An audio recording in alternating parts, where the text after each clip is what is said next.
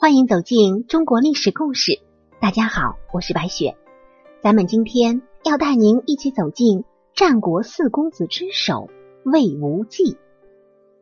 魏无忌是魏国公子，也是战国时期魏国著名的军事家、政治家，是魏昭王的小儿子，后来即位的魏安喜王同父异母的弟弟。周南王三十九年前被封于信陵。所以后世皆称其为信陵君。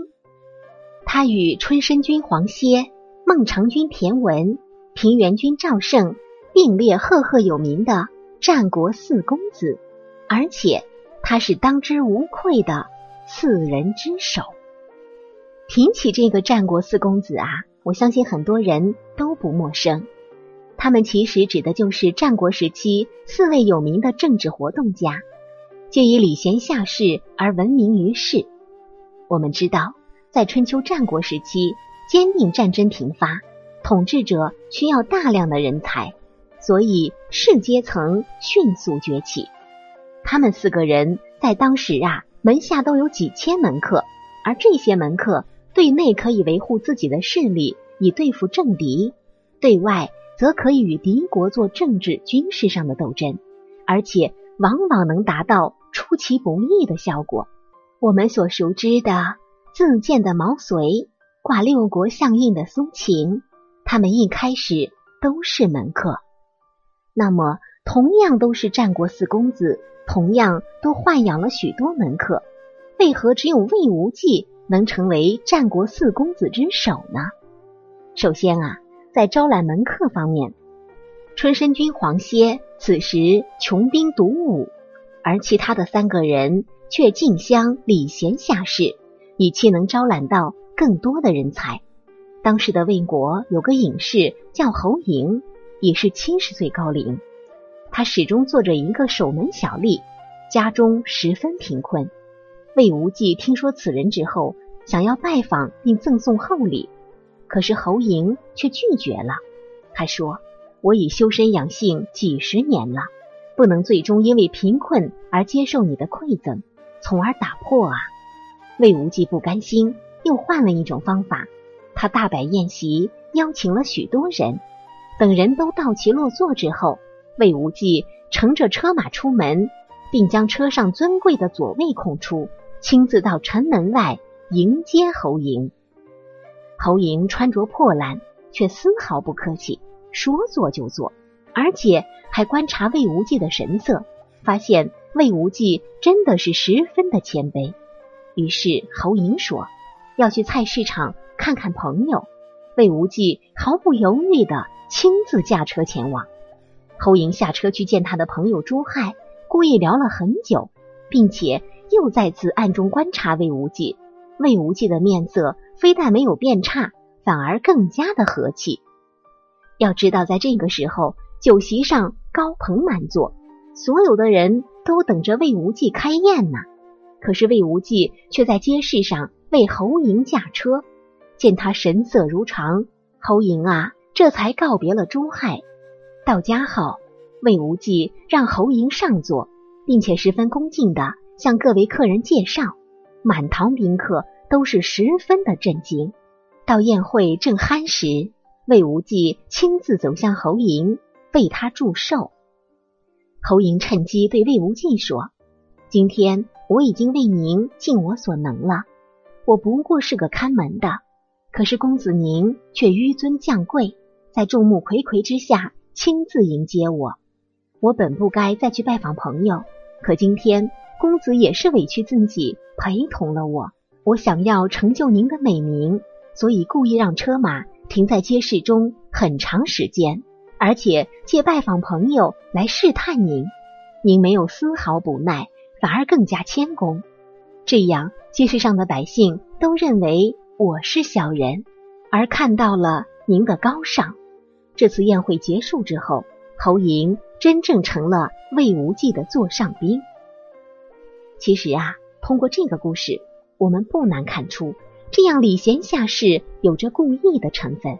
如此谦卑的对待侯嬴，而且大张声势，就是为了树立一个良好的形象。侯嬴显然也不是一般人，他看出了这一点，不但成全了魏无忌，而且还加了一把火。纵然有计划的成分，但是魏无忌求贤若渴，是当真无二的。那么这样费力的招揽门客，对他有什么帮助呢？这个时候，咱们就不得不提到一个故事，就是窃符救赵。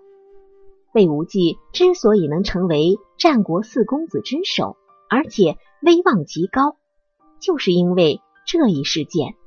周赧王五十八年，也就是公元前二五七年，秦军围困赵国都城邯郸，赵国情势危急。赵国丞相平原君赵胜的妻子是魏无忌的姐姐。哎，这战国四公子魏无忌和赵胜之间。还有亲戚关系，就是凭着这层关系，赵胜多次向魏国求援。本来啊，这个安喜王打算派将军晋鄙领兵十万前去营救，可是，在受到秦国威胁之后，便作罢了。魏无忌十分焦虑，屡次请求魏王出兵，但是都没有成功。魏无忌明白了，魏王绝不会出兵。但他也不能眼睁睁的看着赵国灭亡，所以请来宾客，凑齐一百多辆战车，共赴战场，拼死一搏。这当然不是什么高明的方法。可是此时的魏无忌已经急昏了头，千钧一发之际，侯嬴拦住了他。侯嬴先是说了魏无忌的莽撞并不可取，之后又屏退他人，提出了。窃符救赵的法子，他说魏王的另一半虎符可以通过如姬来取得，而您正好又帮过如姬，帮他杀了他的杀父仇人，如姬一定会答应的。这样您就能得到虎符，也就可以调遣军队。魏无忌采纳了他的建议，果然利用如姬从魏王那里取得了虎符。侯嬴还告诉魏无忌，将在外。君命有所不受，也就是说，让魏无忌一定要果断。同时，他还推荐了自己的那个朋友朱亥，说朱亥能够助魏无忌一臂之力。魏无忌于是带上了朱亥，见到了晋鄙，但是仅凭一半虎符，并不能让他相信。晋鄙生疑，眼看情势不对，朱亥掏出铁锥，直接杀死了晋鄙。就这样。魏无忌带着军队奔向赵国，解了赵国之围。平原君赵胜不敢再拿自己与魏无忌做同等比较，甚至亲自为他开路。魏无忌成为了当之无愧的四人之首。可是，同样因为私自调兵，魏无忌他不敢回国了。最后是魏王顶不住秦军的大肆进攻，需要魏无忌来威慑。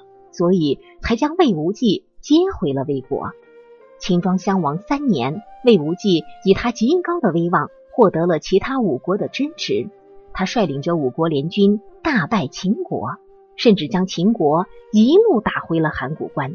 秦国受到东出以来最大的一次打击，从此魏无忌威震天下。魏无忌威望极高，但也正是这一点，让他时时刻刻。被赵王所忌惮，再加上秦国有意派人从中挑拨，最终他只能沉溺于声色犬马，郁郁而终。在他死后十八年，魏国灭亡。魏无忌是当之无愧的四公子第一人。太史公在为其他三人列传时，都称呼平原君、春申君、孟尝君，称呼魏无忌却是用。魏公子，其崇敬之心可见一斑。